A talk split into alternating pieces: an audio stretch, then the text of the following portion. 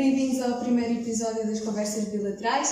Uh, estamos aqui com Álvaro Beleza e Carlos Guimarães Pinto e acabamos de ter uma excelente conversa acerca da sociedade civil e do impacto que podem ter os think tanks e outras associações. Uh, e eu ia pedir uh, ambos que fizessem um bocadinho de resumo sobre essa importância e este impacto.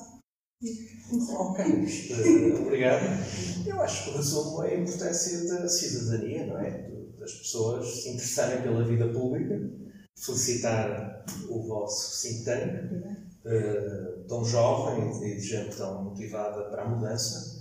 Há muita coisa que é preciso mudar no país e depende de nós próprios. E, portanto, estas associações cívicas têm uma influência que esperamos decisiva para ajudar o, poder político a fazer o que tem que ser feito para que o país seja mais transparente, mais moderno, com maior crescimento económico, mais livre, gente mais livre.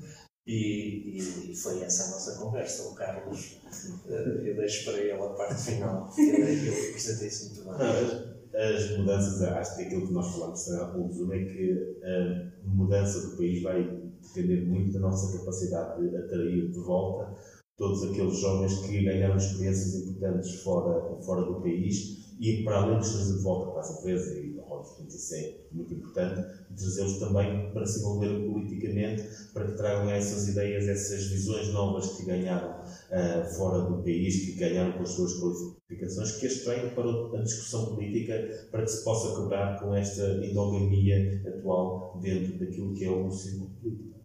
E como é que Os se faz jovens isso? que são os mobilitas, esta juventude portuguesa que saiu muito de Portugal, que volte e que nos ajude. Nós precisamos de estrangeirados para mudar o país.